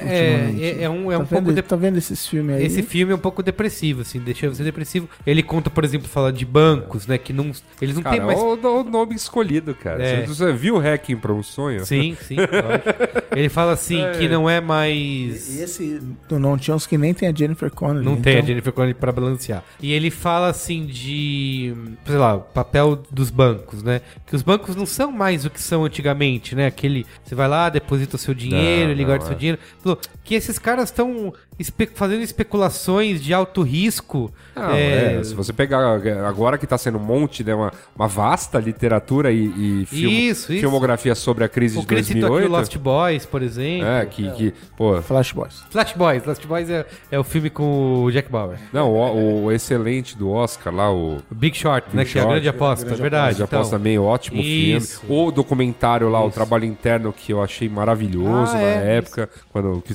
já faz mais tempo, né? Pô, então, são, dá pra ver, assim. É uma história que vem, Isso. vem, Então, vem assim, sendo basicamente, resumindo o que o não tinha falando no filme é: as coisas são feitas para Tudo elas continuarem. sobe e de baixo desce. É, isso, mas elas são feitas para as coisas continuarem como são. É. É simplesmente isso. O- eu acho que o ponto inquestionável é que fizeram né, o levantamento de como está a desigualdade. A Isso. despeito de, sei lá, a riqueza total ter crescido no mundo, os níveis de desigualdade. E para o arrepio do- nos nossos ouvintes capitalistas ortodoxos, ele fala que não há, não há outra maneira de mudar isso. Se não uma mega ruptura com o capitalismo? Isso, Ah, é, ok. isso. é, não- assim, ele fala até assim, ele, não tá dizendo que ah, vamos virar socialistas, comunistas e nada, mas ele diz que é, o capitalismo vai ter que se reinventar de alguma forma, mudanças vão ter que ser feitas para evitar Bom, esse tipo de coisa. Na história da humanidade, na história da humanidade, vamos dizer assim, momentos em que, que se chega numa grande ruptura sistêmica são acompanhados de uma mega de uma revolução.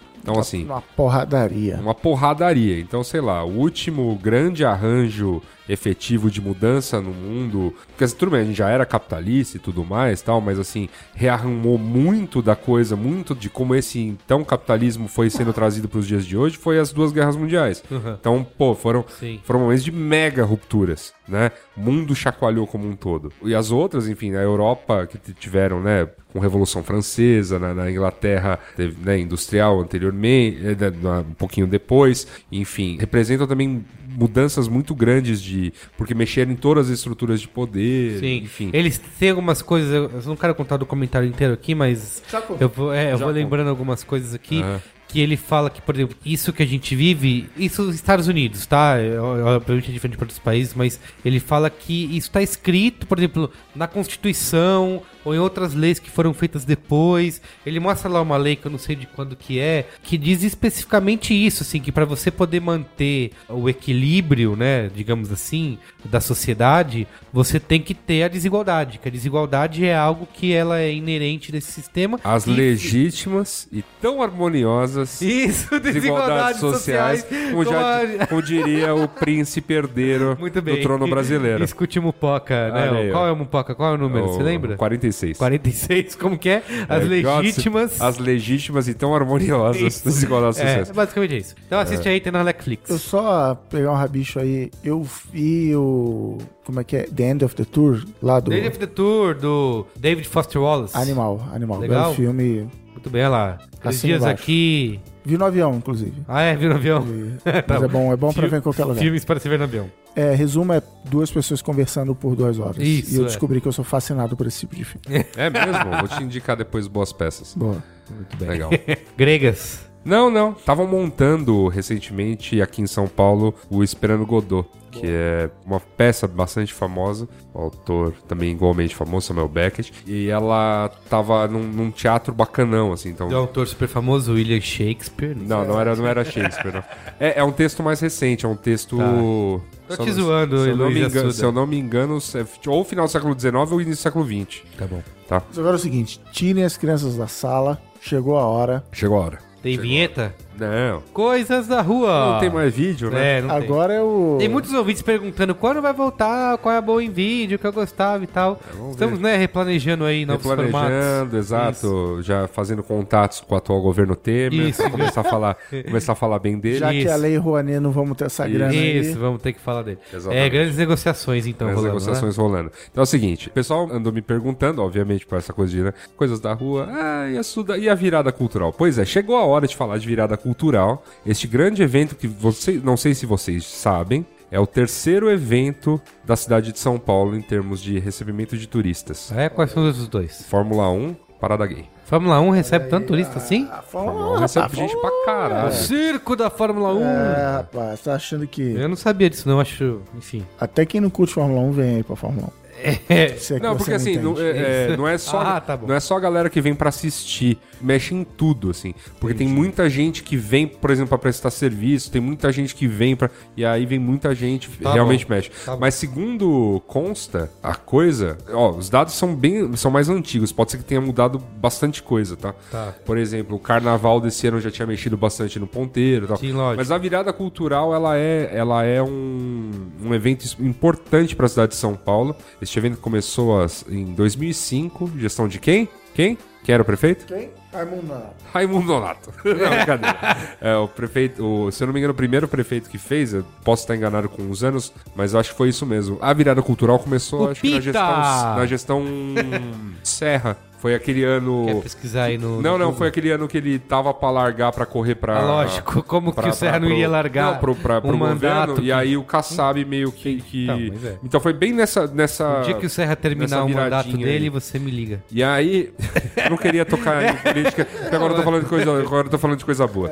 Então, e aí assim, a virada cultural quando começou, começou super pequenininha, me lembro de ter ido lá, tal. Sim, não não achei a maior parte das atrações. Pra você ter ideia, o palco principal ficava bem longe do centro, ficava lá no, no Museu do Ipiranga, e as outras atrações menores estavam no centro. Então parece que existia um serviço de van que te levava até lá, mas essa van também passava, sei lá, de quanto em quanto tempo, nunca vi essa van naquela oportunidade. Fiquei dando umas voltas pela cidade, mas não, não fiz muita coisa. Nos anos seguintes, né, ela foi aumentando, foi aumentando essa infraestrutura e tudo mais, e hoje ela traz, né, gente aí do quilate, por exemplo. Esse ano as grandes atrações são nem Mato Grosso, Olha, no palco principal que hoje se tornou o palco Júlio Prestes. Comenta tudo assim. Olha!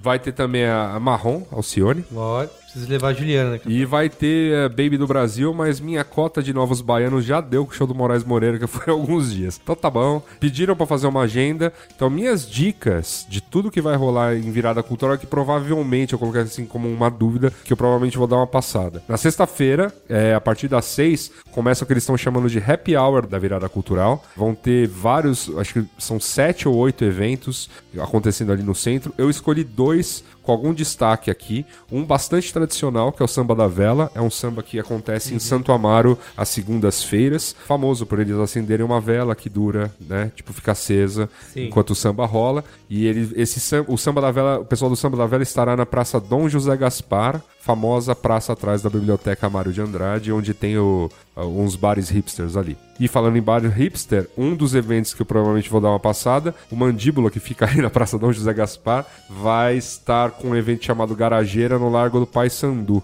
E é, é um evento pra quem gosta de punk rock, porque eles trazem umas bandas, e hoje punk rock virou coisa de tio velho. Eu, Vulgo eu. vulgo eu, punk rock. Então vamos lá, bater cabeça e tal. Mas não, virou um evento família. E, mas o legal é como é o, Mandíbula fazendo, eles geralmente fazem uns drinks a preços bem populares, assim, pra quem gosta de drink. Então é uma boa pra se estar lá e beber. Não sei se vai ter porque é programação de virada, mas torçamos por isso. No sábado, o evento começa às seis. Quem abre o, a virada no palco Júlio Prestes é o Ney Mato Grosso.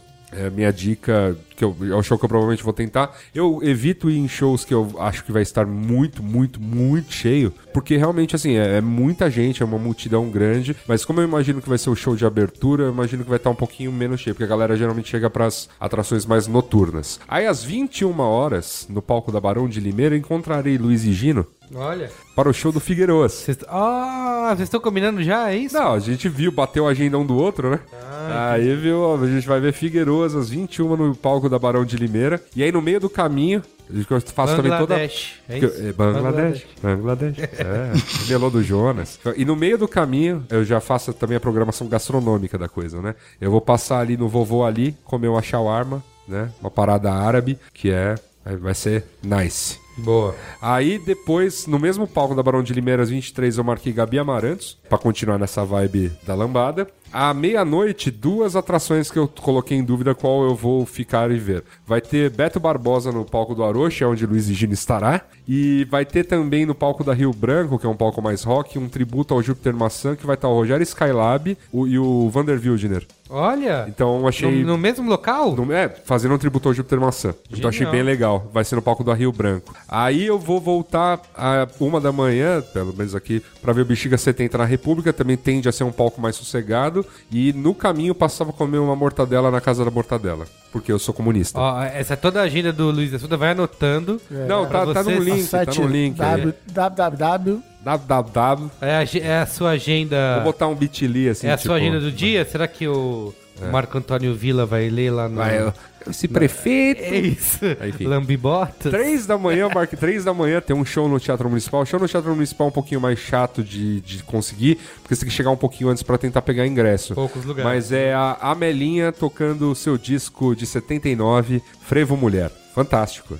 Frevo, pô, do caralho. Você lê aí a volta do Belchior, Às eu 5 vou. às cinco da manhã, que o Gino marcou que ia, eu falei, cara, desculpa, eu não sei se eu vou estar vivo nem pro show da Melinha às três, quanto mais esse às cinco. É, No site da Virada Cultural tava escrito Luiz Caldas. Eu, caralho, Luiz Caldas, que do caralho. Mas aí você clicava no link e aparecia Bochecha. Então eu não sei se é o Luiz Caldas Ou Bochecha. ou se é o Bochecha, mas vai ser no palco do Aroche às 5 da manhã. Já no domingo, aí eu fiz uma sessão um pouquinho mais brega aqui. 9 da manhã no palco do Aroche, Trio Los Angeles. Ah, é, bicho. E 3 horas da tarde, o metrô. Metrô. Metrô, beat, beat acelerado? É! Pô, Olha, bicho. vai- eu também achei. Ele vai pegar o metrô, Metrô, acabou é vai Não, pra metrô, casa. não, Isso. metrô, a banda. Beat acelerado. Beat acelerado. Que ano estamos, né? E, e, e às 11 da manhã, pra quebrar isso, no palco da São João tem Alba Ramalho. São João vai fazer um palco em homenagem a mulheres. Então, só artistas femininas de, assim, N espectros de música. Vai de Valesca Popozuda, que eu vi que vai tocar lá, a Clarice Falcão. Vai ter de tudo. E a Elba Ramalho vai tocar às 11 da manhã nesse, neste palco. Enfim, e obviamente, eu só fiquei meio triste, porque ano, ano passado eles, o Atala conseguiu organizar lá a galinhada dele. Trouxe uma galera mó legal para cozinhar com ele, incluindo gente do quilate do Bill e da galinhada lá do Bahia, que fica na Zona Norte. E esse ano eu não vi nada a respeito, então tô meio, tô meio triste. Seria legal comer uma galinhada pra dar uma- umas calorias aí no meio dessa correria toda. E obviamente os momentos que, tipo, tudo isso aqui assim, eu gostaria de fazer. Claro. Energia pra fazer tudo Ah, isso, provavelmente vou assim- fazer pra dois, três shows desses. Tá aí uma, uma, uma sugestão de, de programa. Na verdade, o que vai acontecer mesmo é que, sei lá, depois do segundo show já vou ficar na, na Roosevelt até dar sono e ir pra casa. É, Grande Normal, Roosevelt. é o que geralmente acontece. Mas é isso. Virada cultural, chegou a hora. Neste final de semana, então, dia 20, que é, é, já começa com Happy Hour, 21 e 22. Evento das 6 da tarde do dia 21 às 6 da tarde do dia 22, que é um domingo. É isso? É isso, essa é a dica. Muito bem, anote aí. E Siga acesse- Luiz Assuda é pela cidade. Se é esse endereço que tá aparecendo no seu. Ah, é, não, é legal isso, porque ano passado rolou bastante, né? E, e, enfim, esse ano, vamos, vamos, pô, se vocês encontrarem tal, ouvintes, patronos, não patronos, enfim, vamos, vamos to- tomar uma Futuros cer- patronos. É, futuros, vamos tomar cervejas pelo centro e tal. Patronos que ainda não vamos, sabem. Vamos se divertir e tal, vamos, vai, vai ser divertido. Boa. Valeu, hein? É, isso aí. Obrigado. Beijo, gordo. Valeu. Até mais.